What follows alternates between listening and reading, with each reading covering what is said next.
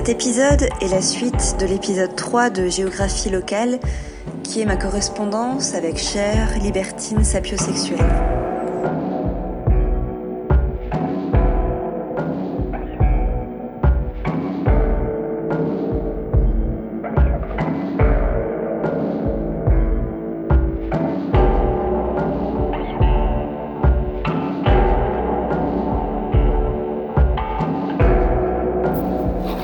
Bonjour cher.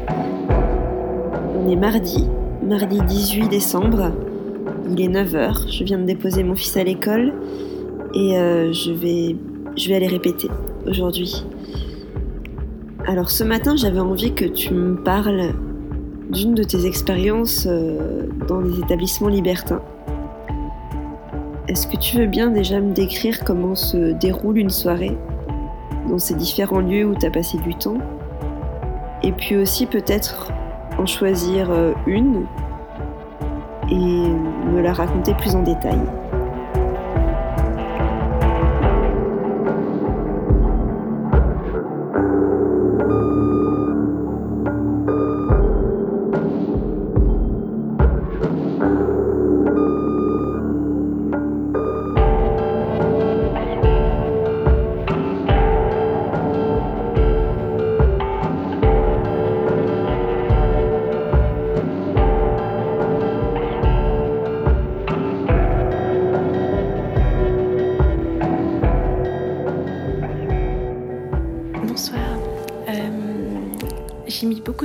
Répondre à ton message concernant les boîtes échangistes.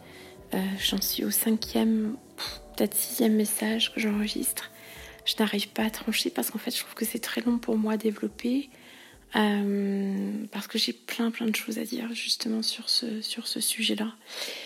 Euh, j'en ai connu des différents dans différents espaces, différentes villes, avec différentes personnes.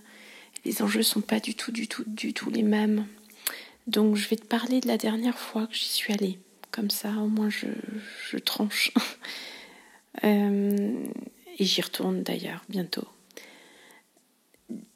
Je me retrouve dans cet endroit-là euh, que je connais, qui est une boîte familiale tenue euh, par des personnes d'une cinquantaine d'années, dont les enfants travaillent, je crois, en cuisine, en restauration. Généralement, on dîne là-bas et on dort, on prend une chambre d'hôtel parce que c'est pas à côté. Et ça permet, dans cette configuration-là, d'ailleurs dans les boîtes parisiennes, ça se passe comme ça aussi. Il y a un restaurant où on est assis à table et on peut se retrouver euh, avec d'autres personnes, d'autres couples, sans qu'il se passe quoi que ce soit pour, euh, par la suite. Mais en tout cas, il peut y avoir un, en tout cas de visu, un échange, un premier contact euh, avec l'autre, dans un milieu éclairé, bien sûr et autour de mets, de boissons qu'on partage. Donc euh, il y a une forme de convivialité. Donc attention, faut pas trop manger, pas trop boire parce que la soirée ne fait que commencer. Mais euh, voilà, donc là je me retrouve à une tablée où nous sommes huit en tout. Euh, donc un couple, je dirais plutôt d'une soixantaine d'années. un autre couple suisse peut-être 45 ans, et euh, un autre couple de psychiatres, je dirais 45 ans, couple recomposé, et pour qui c'était la première fois. Et puis ben, nous, donc voilà, nous nous retrouvons euh, à 8 à une tablée, tout se passe bien, les conversations tournent autour de, ben, de cette pratique-là un petit peu, de l'expérience qu'on en a. Euh, euh, quelle vie on a, est-ce qu'on est légitime ou pas, enfin, voilà, sans que ce soit intrusif pour autant. Mais il y a aussi beaucoup de légèreté, donc euh, tout se passe bien. Le dîner se termine, chacun regagne sa chambre pour se préparer et nous nous retrouvons dans les, dans les salles, dans les espaces en tout cas destinés à, à d'autres échanges.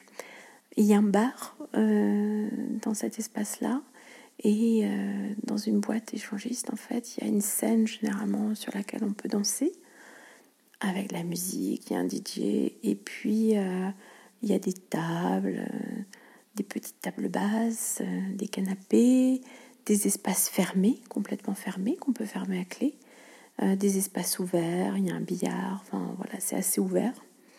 on se retrouve tous et puis on prend un verre parce que c'est l'anniversaire de l'une d'elles qu'on fête. Et puis, euh, quelqu'un décide, je ne sais plus qui, mais en tout cas, quelqu'un décide de faire le tour de, des lieux. Donc, nous faisons le tour, nous observons les salles, etc. Et on essaie de choisir un espace euh, dans lequel on pourrait aller tous ensemble. Et on est de connivence, enfin, c'est une évidence, c'est personne ne personne ne résiste. On fait bloc. C'est ça qui est étrange parce que on est quand même euh, quatre couples. on pourrait ne pas s'entendre, on pourrait ne pas se plaire, on pourrait et pourtant on suit, on suit le mouvement. C'est étrange cet effet de groupe d'ailleurs. Ça ne pourrait pas forcément marcher euh, en relation euh, plus duelle, enfin en tout cas avec un seul couple. Mais le fait d'être à plusieurs, ça laisse des possibles. C'est ouais, très étrange. Donc on se retrouve dans un espace euh, à nous, ouvert, euh, mais c'est une pièce avec une porte, comme s'il manquait une porte. Donc les personnes peuvent venir voir, mais voilà. Euh, donc il y a une espèce de, de, de, de, lit, pas de lit en fait, de, rebord jusqu'au mur, une espèce de grand sofa enfin, ouais, sur lequel on peut tous s'allonger. Et une des femmes dispose une serviette. Donc aussi passer peut-être pour des questions d'hygiène, etc. Et elle nous prévient, elle dit, ben voilà, je suis, je suis une femme fontaine. Et bon, bref, elle installe sa serviette, etc. On commence à s'embrasser délicatement, à s'observer. C'est très doux. Ça s'installe très lentement, très doucement. Les filles s'embrassent en premier.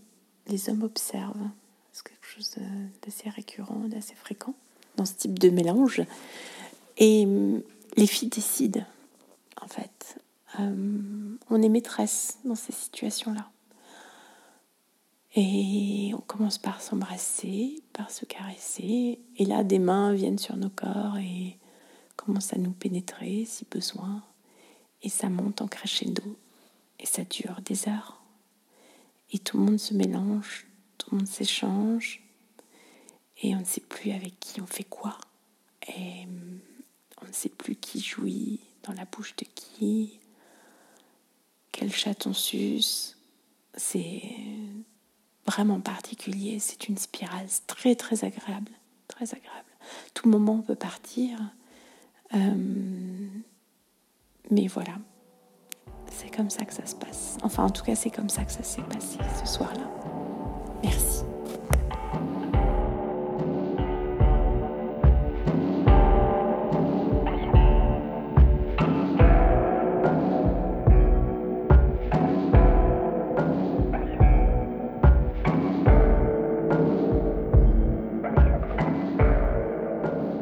Salut cher,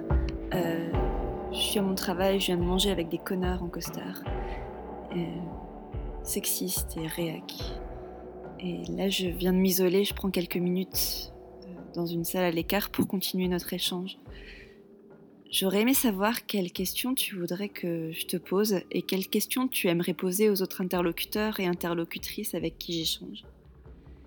Et aussi, je te transmets une question qui vient de Janice, qui est une autre de mes correspondantes. Et euh, la question, c'est qu'est-ce qui est important pour toi?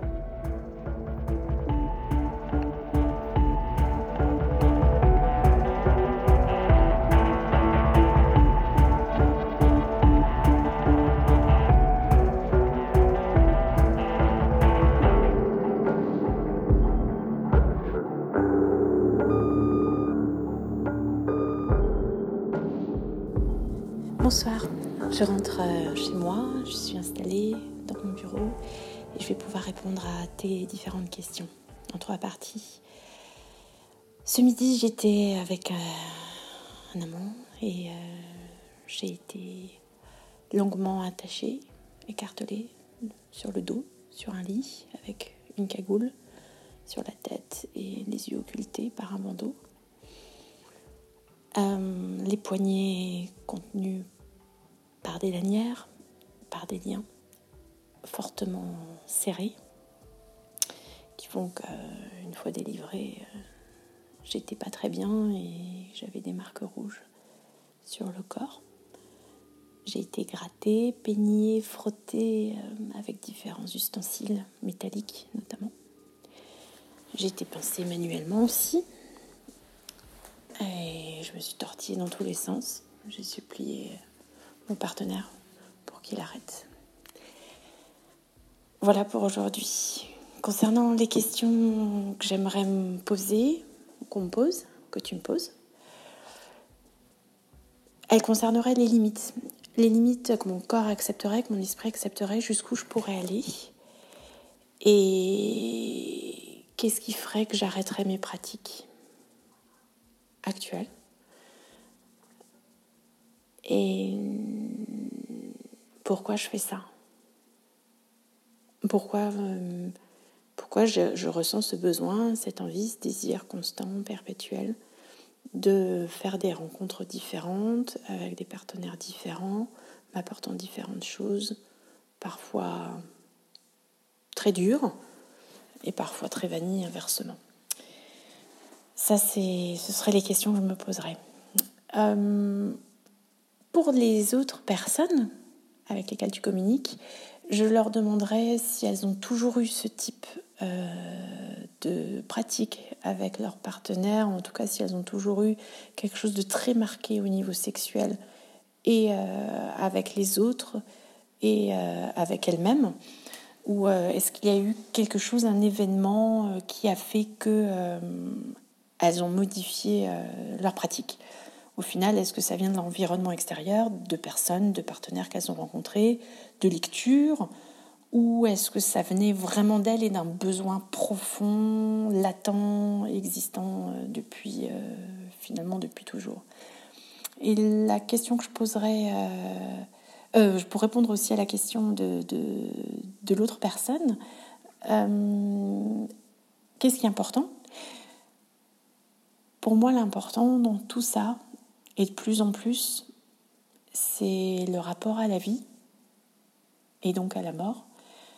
Et je, vis euh, la sexualité euh, comme une pratique parfois dangereuse, parfois réconfortante, parfois grave, parfois glauque, parfois réjouissante et, de façon très excessive dans tous les cas.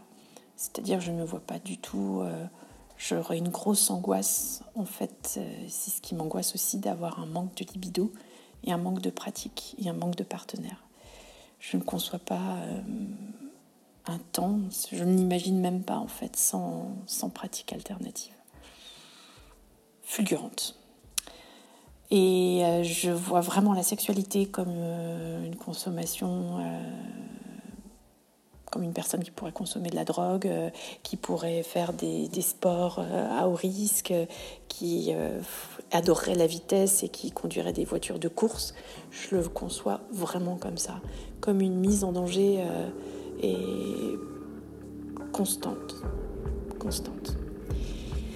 Voilà, j'espère avoir répondu à tes questions. C'était peut-être un peu brouillon parce que j'ai pas vraiment préparé mes réponses, mais je peux réitérer si besoin. Merci beaucoup. Bonne soirée.